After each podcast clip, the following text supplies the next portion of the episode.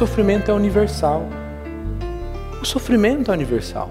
O sofrimento ele não tem classe social, ele pode afetar o médico, ele pode afetar o paciente, ele é em todos os continentes que nós conhecemos, todos os países que nós conhecemos, ali existe dor, ali existe sofrimento. E é difícil trabalhar e falar de um tema que é real. Não é só um tema que nós olhamos para a Bíblia, vemos dele e voltamos para o nosso coração, tentamos achar pontes entre aquilo que nós ouvimos e a nossa vida. Mas nós sabemos o que é passar pela dor, nós sabemos o que é o sofrimento. Vemos noticiários relatados diversos sofrimentos, os perigos de uma vida urbana como nós vivemos assaltos inúmeros, uma série de coisas que nos afligem, doenças. O sofrimento é universal. E quando nós lidamos com a dor, com o sofrimento, as perguntas que muitas vezes vêm à nossa mente é: como posso crer em um Deus totalmente bom e poderoso diante de tanto sofrimento? Aonde está Deus quando sofremos? Essa não é uma pergunta que apenas a pessoa que conhece a Cristo, o, o crente em Cristo Jesus, faz. É uma pergunta geral. Pessoas que não conhecem a Cristo vivem com esse dilema quando se deparam com a fé. E nós, como cristãos, também devemos lidar com essa pergunta. Nós, como cristãos, precisamos lidar com elas. Quem é o nosso Deus diante da dor e do sofrimento? Aonde está Deus quando sofremos? E quando sofremos, o nosso, nossa primeira atitude é achar que o nosso sofrimento consiste em algo que falta em Deus. Logo, Deus não é tão bom, ou logo Deus não é tão poderoso. Porque se Deus é totalmente bom, ele não vai permitir o mal na minha vida. E se ele é totalmente poderoso e o mal acontece, então ele não é totalmente bom. Quando estamos diante da dor e do sofrimento, muitas vezes são essas perguntas que passam pela nossa mente. Mas eu quero trazer essa resposta ou a construção dela para o relato da criação. Talvez nos afastarmos um pouco de achar que o problema está em algum demérito ou em alguma coisa que falta na pessoa de Deus. Mas voltando para aquilo que Deus criou, Gênesis 1 a 3, e você provavelmente conhece muito bem esse texto, o universo está em perfeito equilíbrio, em todas as esferas imagináveis. O organismo humano e os sistemas se completavam em absoluto, em absoluta perfeição. Não existiam enfermidades físicas, a alma estava em perfeita harmonia com o corpo e em perfeita harmonia com Deus. Isso era responsável por toda essa, essa perfeição que nós temos na criação de Deus. Quando vemos o relato da criação, vemos ali o que Deus criou para o nosso desfrute. Então Deus olhou para tudo que havia feito e viu que tudo isso era bom. Esse é o relato da criação. Sem essa violência urbana, sem doenças, sem catástrofes naturais, sem atentados, incidentes, talvez acidentes. Esse é o relato perfeito de tudo que Deus criou. Mas o projeto humano, Adão e Eva, nossos pais na fé, o professor André gosta de usar muito essa expressão, com o pulso levantado contra Deus, decidem caminhar num projeto autônomo, que rompe com cuidado, que rompe com o amor de Deus, que rompe com tudo que Deus nos protegia. E esse universo que tinha tudo para entrar e entrou em partes no seu mais profundo colapso. E esse colapso só não é total porque nós temos um Deus que atua na história, que continua atuando nela, que nos cuida, que nos protege. Tudo que existia caminhava de forma acelerada ao caos. O universo só não entra em total colapso pela atuação de Deus. Esse Deus que intervém, essa vinda do Messias, como a salvação que nós encontraríamos em Cristo, esse Deus que constantemente levanta pessoas na história, que levanta uma igreja, que atravessou a história de Israel com homens que temiam a Deus e viviam diante dele, o Senhor continuou nos sinalizando a realidade perfeita, aquilo que em Cristo nós esperamos, aquilo que em Deus nos foi prometido. Então, diante da dor e do sofrimento, a resposta que eu mais encontro é: não era para ser assim. Diante do assalto, diante de um diagnóstico negativo, aquilo que você tem passado, ou aquilo que você já passou, ou aquilo que você está com medo de encarar, não era para ser assim. Esse é o nosso projeto autônomo e rebeldia contra Deus. E o sofrimento, a dor, são consequências dele.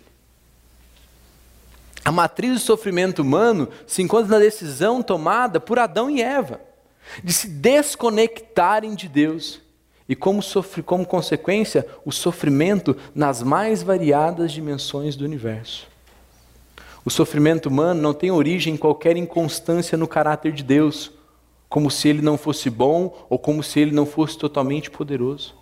O sofrimento humano tem origem na decisão tomada pelo ser humano.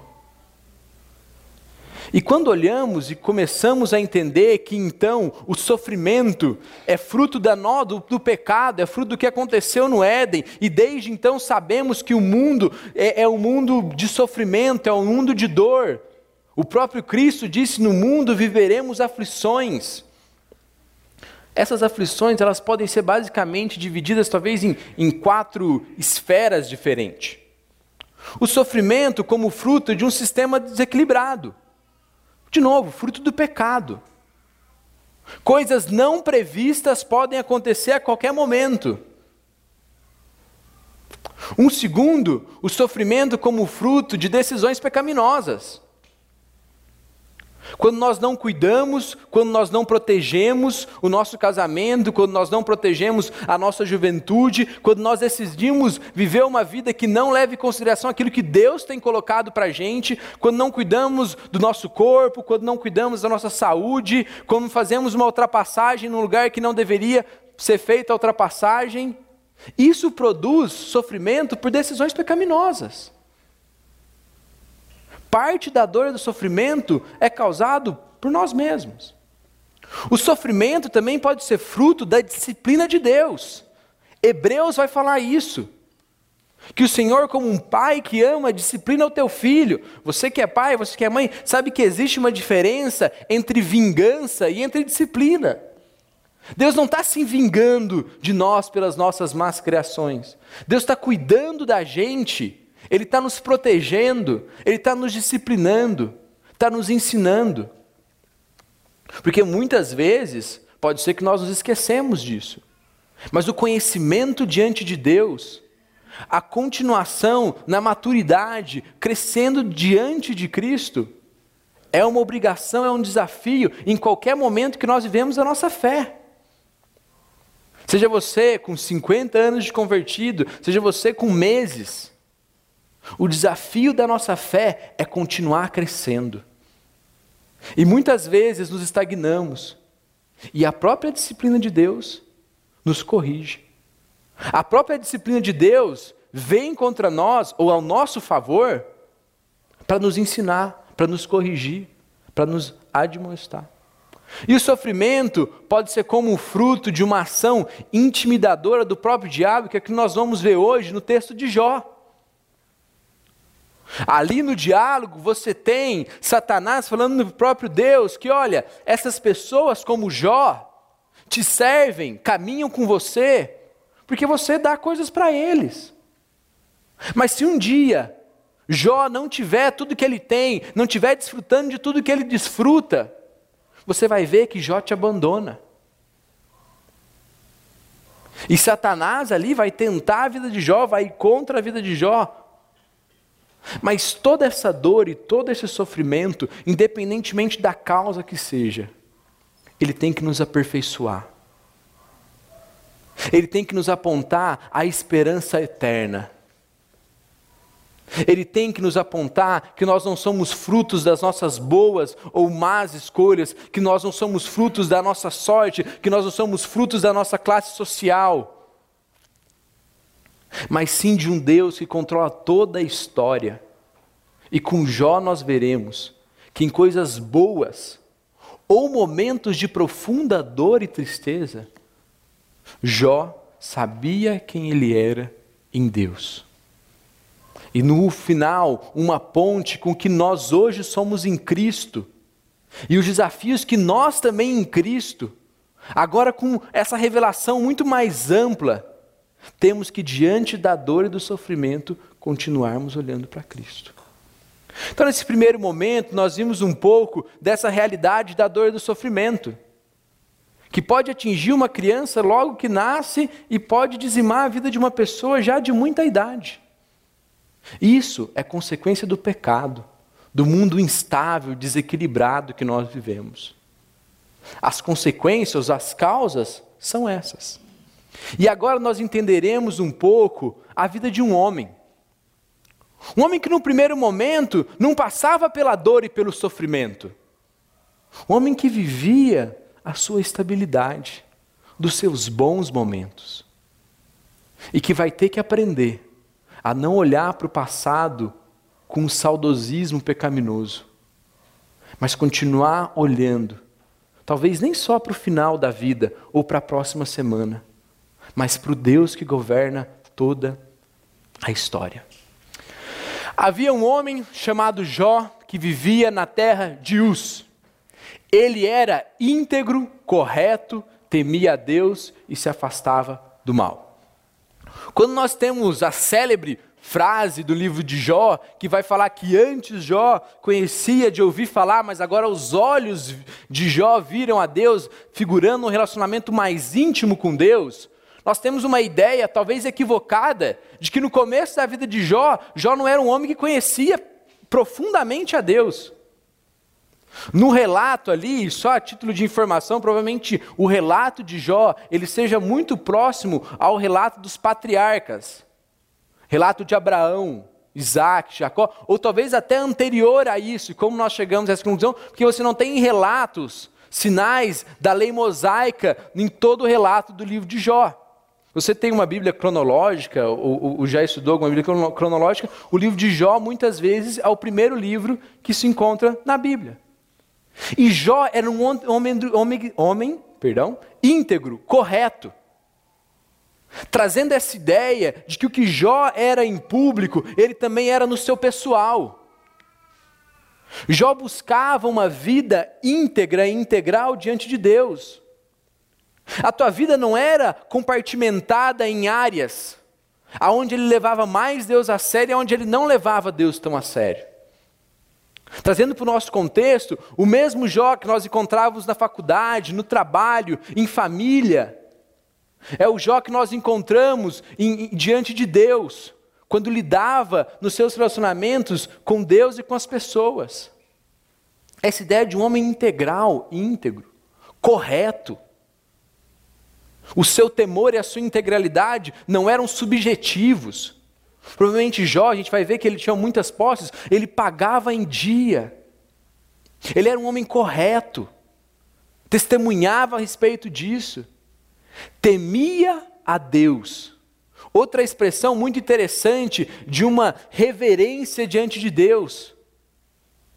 Desse Deus que é grande, que criou todas as coisas e que mora no meu coração desse Deus que governa toda a história e atinge a minha vida. Esse temor, essa santa reverência, que não me, me amedronta, mas que me leva em direção a Deus. Ontem, pregando para alguns adolescentes, nós fazíamos o exercício de quantos deles de fato acreditavam que Deus é onipresente e Deus está em todos os lugares. Fomos unânimes, né? todos acreditam nisso, se nós fizéssemos a, a mesma dinâmica que todo mundo. Nós acreditamos que Deus é onipresente. Nós acreditamos que Deus está em todos os lugares. Mas talvez o maior problema é quando nós nos perguntamos o que nós fazemos com essa informação. Temos de fato tentado buscar essa onipresença de Deus, Que quando eu acho que eu estou sozinho e que ali eu posso fazer o que eu bem entender, o que eu bem desejar, o Senhor está ali comigo. Isso demonstra um pouco desse temor que Jó tinha a Deus. E só de novo situando com muito menos de revelação do que nós temos hoje. Temia a Deus e se afastava do mal. Tinha sete filhos, três filhas, era dono de sete mil ovelhas, três mil camelos, quinhentas juntas de bois e quinhentas jumentas. Tinha muitos servos, na verdade era o homem mais rico de toda aquela região. Nós vemos aqui até também diante de Jó que a riqueza, ela não é um demérito, ela não é um problema, um malefício na vida de alguém que conhece a Cristo.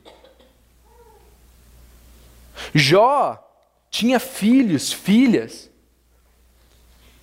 Jó, provavelmente ali não era, a demarcação não era feita por, por terra, né? Quanto de terra ele conseguia, mas o quanto que esses animais conseguiam ocupar. Provavelmente Jó era um homem que não era, não tinha um acesso fácil a ele. Era o homem mais rico de toda aquela região. Mas, nos lembrando, era um homem que temia a Deus, se afastava do mal, era um homem íntegro, era um homem correto. E nós iremos entender durante esse texto, durante esse tempo, que a, a identidade de Jó é caracterizada pelos itens acima e não pelos itens abaixo. Jó tinha tudo isso, mas o que ele era, íntegro, correto, temia a Deus e se afastava do mal. Não só isso, porque quando nós olhamos para o texto e vemos toda essa riqueza que Jó tinha, o texto continua: os filhos de Jó se revezavam em preparar banquetes em suas casas, convidavam suas três irmãs para celebrar com eles. Quando terminavam esses dias, Jó mandava chamar seus filhos a fim de purificá-los. Então não é somente a riqueza que Jó estava desfrutando, mas me parece que ele também desfrutava de algo que é impagável, que é uma santa harmonia entre a sua família.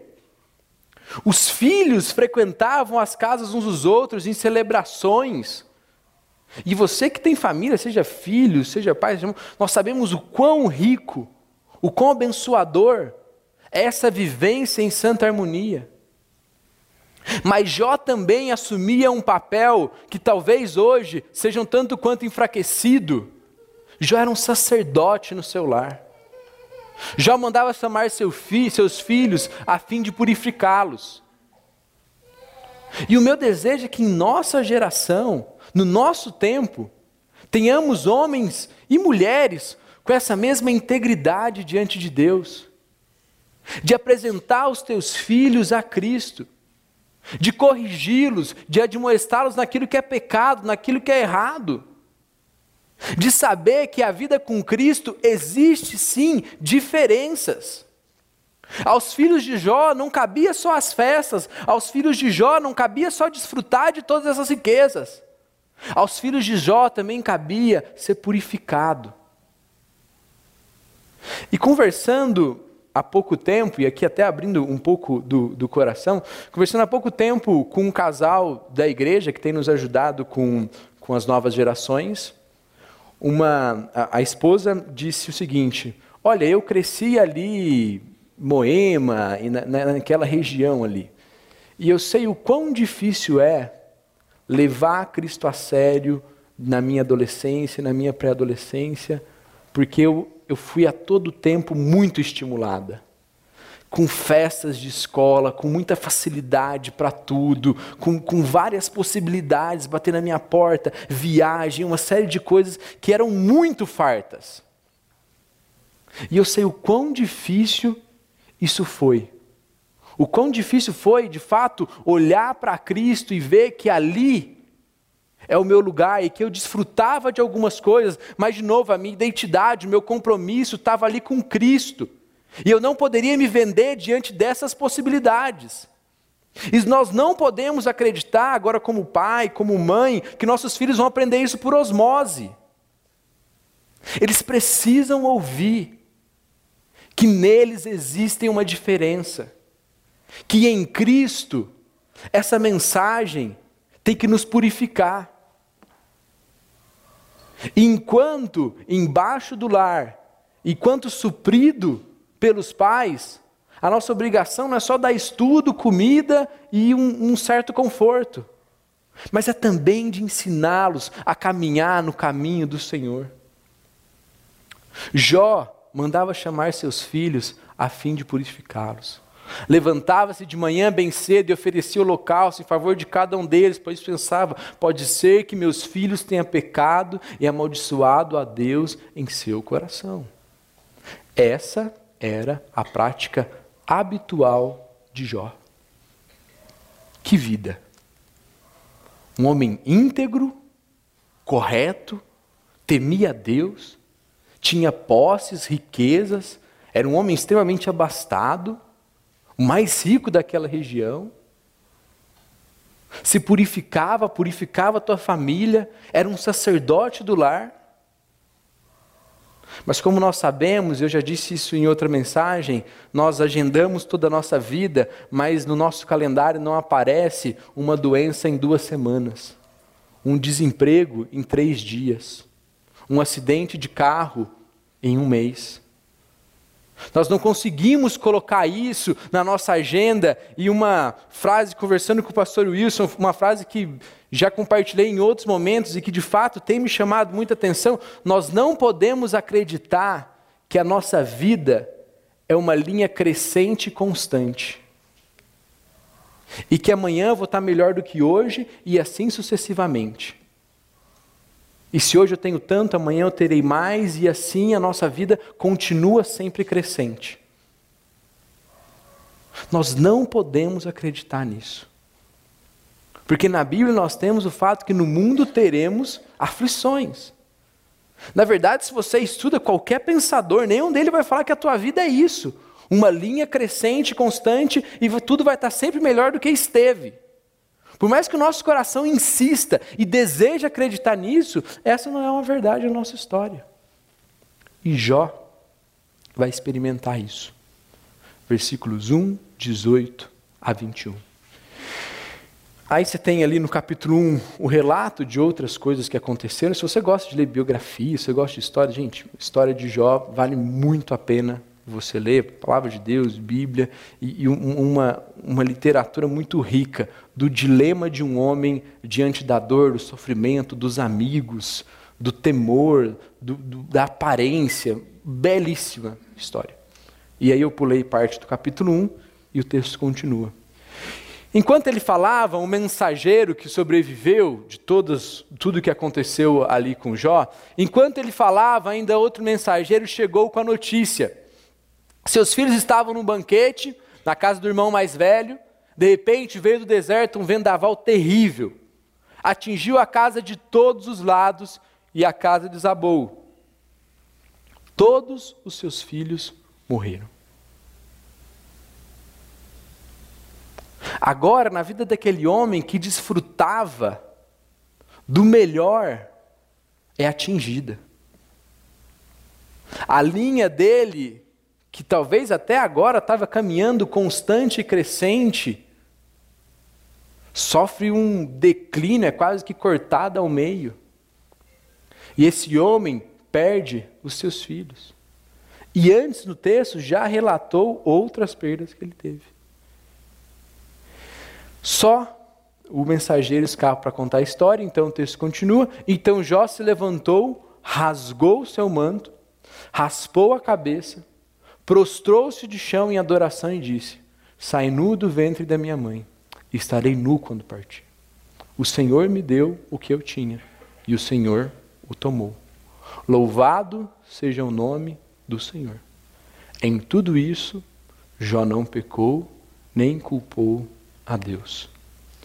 Jó sabia que a sua dor e o seu sofrimento não tinha eco ou não era fruto de uma inconstância no caráter de Deus. Isso me demonstra que, de alguma forma, Jó tinha uma ideia muito correta de quem ele era. E, de novo, com menos da revelação do que nós temos hoje, a ideia é quase que simples. Eu saí nu do ventre da minha mãe. Eu vim a esse mundo sem nada. e agora sem nada estou. Jó tinha de fato uma ideia correta de, do que, de como a tua identidade era de Deus, do quão vulnerável ele, as suas riquezas e as suas famílias eram a um mundo inconstante, a um mundo jaz no maligno, a um mundo repleto de aflições. E nós não podemos aqui, tanto que essa expressão, é, quando fala que ele raspou a cabeça, prostrou-se no chão, rasgou o seu manto, é uma expressão de dor profunda. Eu não estou aqui em momento algum minimizando a dor, o fardo que foi para Jó. Mas diante da dor, diante do luto, diante do sofrimento, Jó não pecou contra Deus e nem o culpou. E não apenas isso, nós vamos continuar caminhando na história e nós veremos diversos outros relatos essa história ela vai e vem, Jó continua perdendo coisas, e os amigos de Jó vão questionando: será que você não fez algo aí? Por, por, por isso que tantas coisas ruins estão acontecendo na tua vida, na tua história. Olha, avalia bem. E o livro vai relatando toda essa dor, todo esse sofrimento desse homem que aqui, nesse momento, ele não peca contra Deus, mas parece que em algum momento ele até chega a questionar o próprio Deus. Mas a história desse homem caminha. E o, vers... e o capítulo 42 do livro de Jó é o último capítulo dessa história. E talvez, diante de toda essa dor e todo esse sofrimento, é o capítulo mais coberto e mais repleto de esperança. Então Jó se encontra com o Senhor. Depois de ser confundido pelos amigos, depois de ser questionado duramente, depois de sentir as suas próprias feridas, Jó se encontra com o Senhor. Então Jó respondeu ao Senhor: Sei que podes fazer todas as coisas e ninguém frustra os teus planos. Jó nos demonstra uma ideia correta sobre o que, que, o que ele, quem ele era, sobre os seus bens o que eram diante de Deus e também sobre quem é o próprio Deus. Sei que podes fazer todas as coisas. E aí isso me lembra o testemunho dos pré-adolescentes. Sei que tu podes me dar coisas que eu tanto quero, que eu tanto desejo, que eu tanto sonhei. Mas sei que o Senhor também pode me tirar coisas que eu tanto amo. O Senhor tudo pode. E ninguém pode frustrar os teus planos. Aqui me parece que Jó se demonstra como um filho obediente, como um filho que sabe quem é o pai, como um filho que sabe que não é ele que pode tudo e que sabe tudo. Diante desse diálogo com Deus, Jó está crescendo, Jó está amadurecendo. A dor e o sofrimento, e nós veremos isso em algumas citações à frente, se ela não nos apontar um relacionamento mais íntimo com Deus, talvez nós não estejamos entendendo o valor real da aflição. Toda a dor e todo o sofrimento que Jó passou, agora está o fazendo compreender mais sobre quem é Deus. Um homem que já era íntegro, correto, temia a Deus, se afastava do mal. Sei que tudo, tudo podes e ninguém pode frustrar os teus planos. Perguntaste quem é esse que com tanta ignorância questiona a minha sabedoria? Sou eu. Falei de coisas que não entendia. Jó de novo está buscando esse conhecimento, esse autoconhecimento de que os seus questionamentos diante de Deus refletem uma má compreensão sobre quem Deus é e sobre quem Ele é. Já fala, eu falei de coisas que não entendia. Para o Senhor diante da tua grandeza. Coisas maravilhosas demais que eu não conhecia. Dissestes, ouça, e eu falarei. Falarei algumas perguntas e você responderá. E aí, essa célebre expressão. Antes eu só te conhecia de ouvir falar, agora eu te vi com os meus próprios olhos. Retiro tudo que disse, me sento arrependido no pó e nas cinzas. Antes eu te conhecia de ouvir falar, agora eu te vi com os meus próprios olhos. Toda a dor, todo o sofrimento, todo o dilema de Jó, no final fez com que ele conhecesse mais a Deus. O aproximou mais do Criador. Talvez não no seu dia a dia, nos seus relacionamentos, mas naquilo que ele conhecia de Deus, ele se aproximou mais da realidade ideal do Éden. E na expectativa, é interessante que todo o Antigo Testamento, é, pelo menos até parte dos Salmos, eles não têm uma ideia clara de céu, inferno. A ideia ela é muito carregada de o Senhor vencerá o Sheol, o Senhor vencerá o Hades. O Senhor é maior do que tudo isso. E é nisso que eu confio. E Jó demonstra essa confiança. O Senhor é maior que toda dor, que toda aflição, que tudo que eu passei. E o Senhor é Deus. E antes eu te conhecia de uma forma que eu considero rasa, pequena. Depois de tudo isso, agora os meus próprios olhos te veem. A dor e o sofrimento trouxeram a Jó um nível de santidade, de entrega, de conhecimento de Deus muito maior. E mostrou também diante de Satanás que nós, servos do Senhor, não somos fruto das coisas que nós temos, mas que nós, servos do Senhor, servimos a Ele por quem Ele é e tendo ou não tendo, com bons testemunhos de coisas que queríamos muito, ou com testemunho de dias difíceis, continuaremos diante do Senhor. E olhando para Jó, e agora fazendo uma ponte para o que nós vivemos em Cristo, esse talvez seja o texto de Paulo que me chame muita atenção. Se nossa esperança em Cristo vale a pena para esta vida, somos mais dignos de pena em todo o mundo. Se nós que conhecemos a Cristo, sabemos da sua grandeza, sabemos da sua onisciência, sabemos da sua onipresença, sabemos que Ele governa sobre tudo, que Ele cuida do nosso coração, que Ele nos faz experimentar algo que é chamado satisfação e que nós não encontramos simplesmente nos desfrutes de coisas terrenas. De homens que se entregaram sua própria vida em amor a Cristo. E provavelmente Paulo está falando isso pelo sofrimento que os apóstolos passavam. Num diálogo ali sobre de fato, se Cristo não ressuscitou, de nada vale a nossa fé. E se a nossa esperança é baseada somente para essa vida, somos os mais dignos de pena. Porque sofremos, passamos açoites. Sabemos que a nossa realidade última não é essa. Então não renove a sua esperança em coisas terrenas.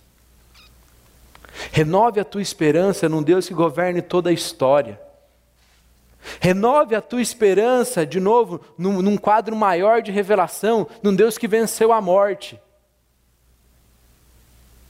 Num Deus que o sacrifício dele nos trouxe a paz. Num servo sofredor que conhece o sofrimento mais profundo de toda a humanidade. Que sabe o que é sofrer, que sabe o que é padecer.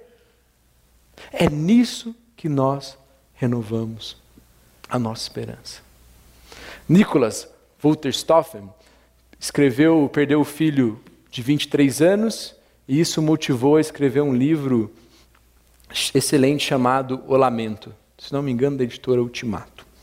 E eu vou ler parte da citação que ele faz no seu livro. Crer na ressurreição de Cristo e na vitória sobre a morte também é poder desafiar e me levantar todas, as, estou levantar todos os dias das minhas sombrias sepulturas e do meu doloroso amor. Se a simpatia pelas feridas do mundo não crescer através da angústia, se o amor pelo que nos rodeiam não se expandiu, se a gratidão pelo que é bom não se inflamou, se a autoanálise não se aprofundou, se a prática do que é importante não se fortaleceu, se o anelo pelo novo dia não intensificou, se a minha esperança se enfraqueceu, se a minha esperança se enfraqueceu, se a minha fé diminuiu, tudo bem. Da expectativa da morte, nada veio de bom. Então, morte, você venceu. Enfim, pode se gloriar. Você venceu. Não acreditando nisso, assim vou lutar para viver a ressurreição de Cristo, a sua vitória sobre a morte e sobre a minha dor, sobre a morte do meu filho. Essa não será a última palavra. Mas enquanto me levanto diariamente, sofro as mágoas da morte dele. Pois disso, a tua ressurreição não as remove. Ele coloca de forma muito clara e muito bela que se diante da dor e do sofrimento nosso olhar não tiver em Cristo, de nada adianta toda essa dor. Se quando sofremos, o nosso anelo por Cristo, a nossa intimidade com Ele não crescer, a nossa esperança sobre que, que, no fato de que a real esperança, que a real satisfação nós encontraremos em Cristo, na glória, enquanto aqui seremos bons mordomos de tudo que temos, os nossos recursos, os nossos talentos. Mas se isso se enfraquecer, a morte venceu. Mas como ele bem diz, a morte não venceu. Cristo vence a morte. E isso nos traz esperança. Cristo venceu o sofrimento. Pelas suas pisaduras fomos sarados. Ele tomou sobre si. E hoje, vivemos dias de lamentos, dias de dor profunda, mas não sem esperança. Não sem esperança. Não enlouquecedor. Não dias que nos tirem a paz completa, mas dias que me apontam. Não era para ser assim. E eu tenho um Deus que governa toda a história e é capaz de não só me dar coisas boas, mas me capacitar para passar por dias ruins. Não podemos ter uma fé que agradece apenas os livramentos, mas a nossa fé tem que ser uma fé que diariamente também agradece pela paz que excede todo entendimento. E que diante do nosso quadro, a dor talvez tomasse todo o nosso entendimento mas em Cristo desfrutamos dessa paz que excede todo entendimento e que renova as nossas esperanças no relacionamento íntimo e pessoal com Cristo. Oremos. Senhor, nós somos gratos porque diante de toda tristeza, diante de toda dor, diante do sofrimento, não somos completamente abatidos não somos completamente derrotados, Deus.